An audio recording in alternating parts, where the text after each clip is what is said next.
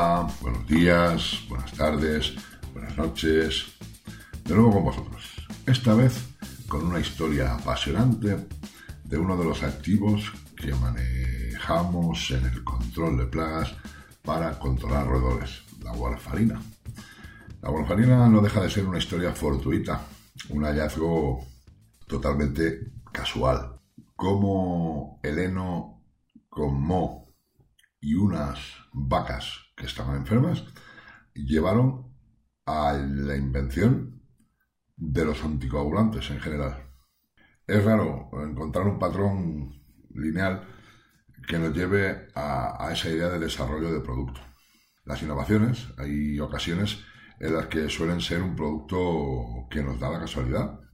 De ese uso inicial como rodenticida para el control de poblaciones de roedores a un uso médico en personas para tratar trombosis venosas y patologías sanguíneas relacionadas con esto. El descubrimiento de la warfarina guarda una serie de eventos muy particulares. Y todo empezó cuando un granjero en Wisconsin, Estados Unidos, apareció con una cantina de leche de sus vacas llena de sangre. Era en los años 20 del siglo pasado y los granjeros de vacas de las praderas de Canadá y del norte de, América, sin una causa aparente ni obvia, empezaron a sufrir la muerte de parte del ganado porque sufrían hemorragias internas. Las vacas se habían estado alimentando de heno de trébol dulce blanco y amarillo. Son plantas que se cultivan de forma extensiva como forraje para alimentar al ganado y se observó que los problemas hemorrágicos que producían principalmente y en mucha mayor medida cuando la climatología era más lluviosa y el heno de trébol dulce se contaminaba con los hongos que esta humedad le producía. Las dificultades económicas de la época no habían permitido poder cambiar el alimento de ese forraje que estaba dañado por los hongos y los granjeros continuaban utilizándolo para poder alimentar a sus vacas.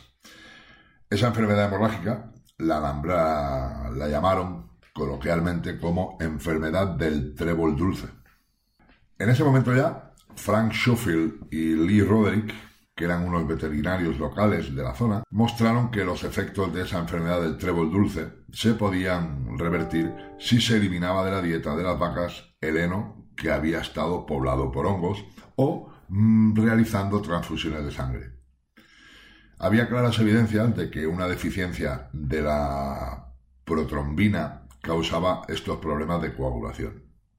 A pesar de las recomendaciones de los veterinarios de no alimentar al ganado con el heno que estaba contaminado de hongos, muchos granjeros no hicieron caso de ese aviso y esa enfermedad hemorrágica se mantuvo durante unos cuantos años. La historia nos explica que una tarde bastante fría y tormentosa del año 1933, Ed Carlson, un granjero de un pequeño pueblecito llamado Deer Park en Wisconsin, desesperado porque la muerte de sus vacas, eh, cogió el coche y condujo 300 kilómetros hasta un laboratorio de agricultura experimental que había en Madison. Allí conoce a Carl Paul Link, un bioquímico, al que le presenta evidencias claras mm, con lo que llevaba consigo. Una vaca muerta, una cántara de leche llena de sangre sin coagular y 50 kilos de heno de trébol dulce como hongos. La enfermedad hemorrágica en la granja de Ed Carlson estaba muy extendida. Había estado alimentando a su ganado con trébol dulce durante muchos años sin haber tenido ningún problema y tenía dudas del diagnóstico de los veterinarios que decían que el problema era del forraje, del heno, que además era el único que disponía para poder alimentar a sus vacas. Carl Link, el bioquímico, y sus estudiantes eh, derivaron las investigaciones a intentar poder determinar y aislar y llegar a caracterizar el agente hemorrágico del heno en mal estado del cual se alimentaban las vacas. Empiezan con el estudio en el año 1934 y se basaron en la extracción y concentración de componentes del trébol dulce dañado con hongos.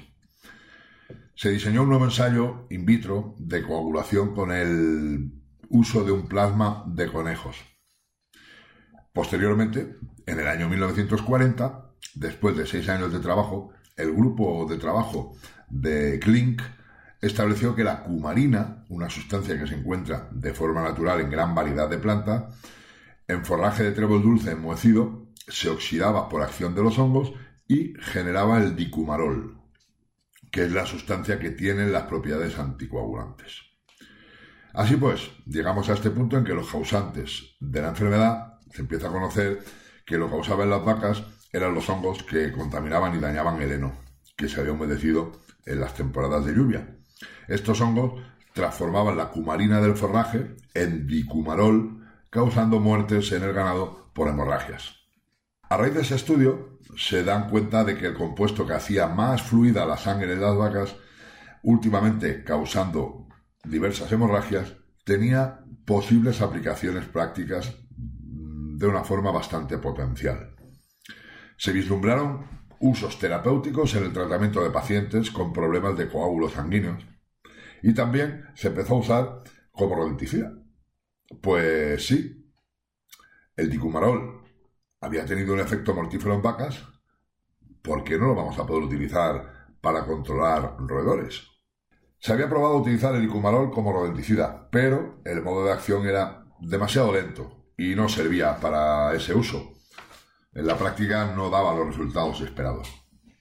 Se sabía por aquel entonces ya que la vitamina K era un antagonista y que contrarrestaba su acción, y que la dieta de las ratas contenía suficiente vitamina K como para que el dicumarol no fuera eficaz y no causara efecto.